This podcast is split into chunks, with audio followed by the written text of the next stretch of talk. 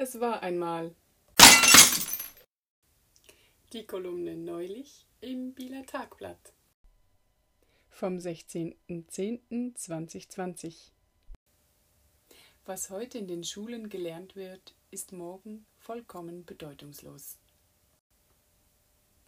Man hat jetzt herausgefunden, dass Schülerinnen und Schüler in Präsentationen und Klassenarbeiten bravourös abschneiden, jedoch das aus dem Internet gekonnt zusammengetragene Wissen nicht nachhaltig verankern.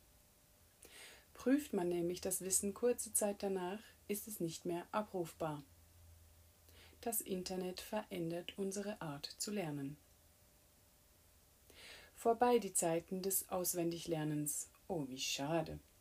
Vorbei die Zeiten des stundenlangen Abschreibens aus Büchern vorbei auch die Zeiten, als eine Enzyklopädie in Buchform mit goldberandeten Buchseiten den Bildungsbürger noch in der Sicherheit wiegen ließ, er habe das Weltwissen in seiner Bibliothek stehen. Vorbei die Zeiten, in denen ein Mensch in diesem einen Leben ein vollständiger Wissensträger, ein Universalgelehrter werden konnte. Und die Menschheit hing lechzend an seinen Lippen, um die Wahrheit verkündet zu bekommen. Die Detailhändlerinnen und Detailhändler haben Kundinnen und Kunden, die das Produkt ihrer Wahl besser kennen, als es der die Detailhändlerin jemals kennen können und es dann im Internet bestellen.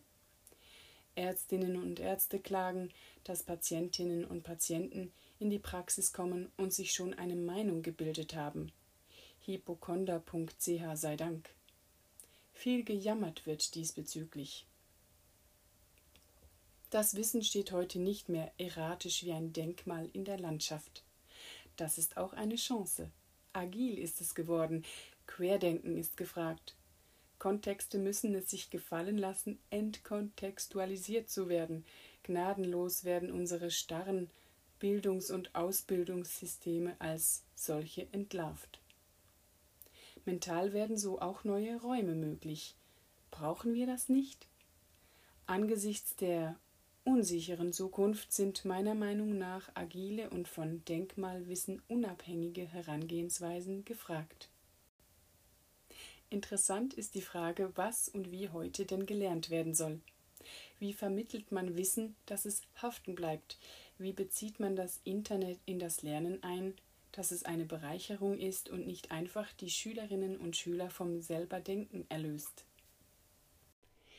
Die Antwort darauf ist heutzutage ebenso offen und macht manchen Angst, umso mehr klammert man sich an starre Systeme und Bildungssysteme.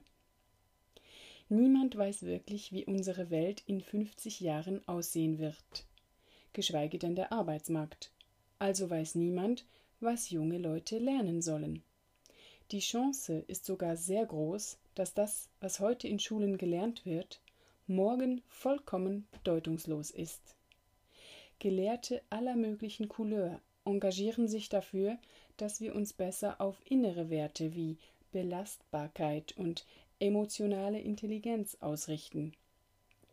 Dass das Internet unsere Art zu lernen verändert, ist dann nur noch der Kiesel, der die Lawine ins Rollen brachte.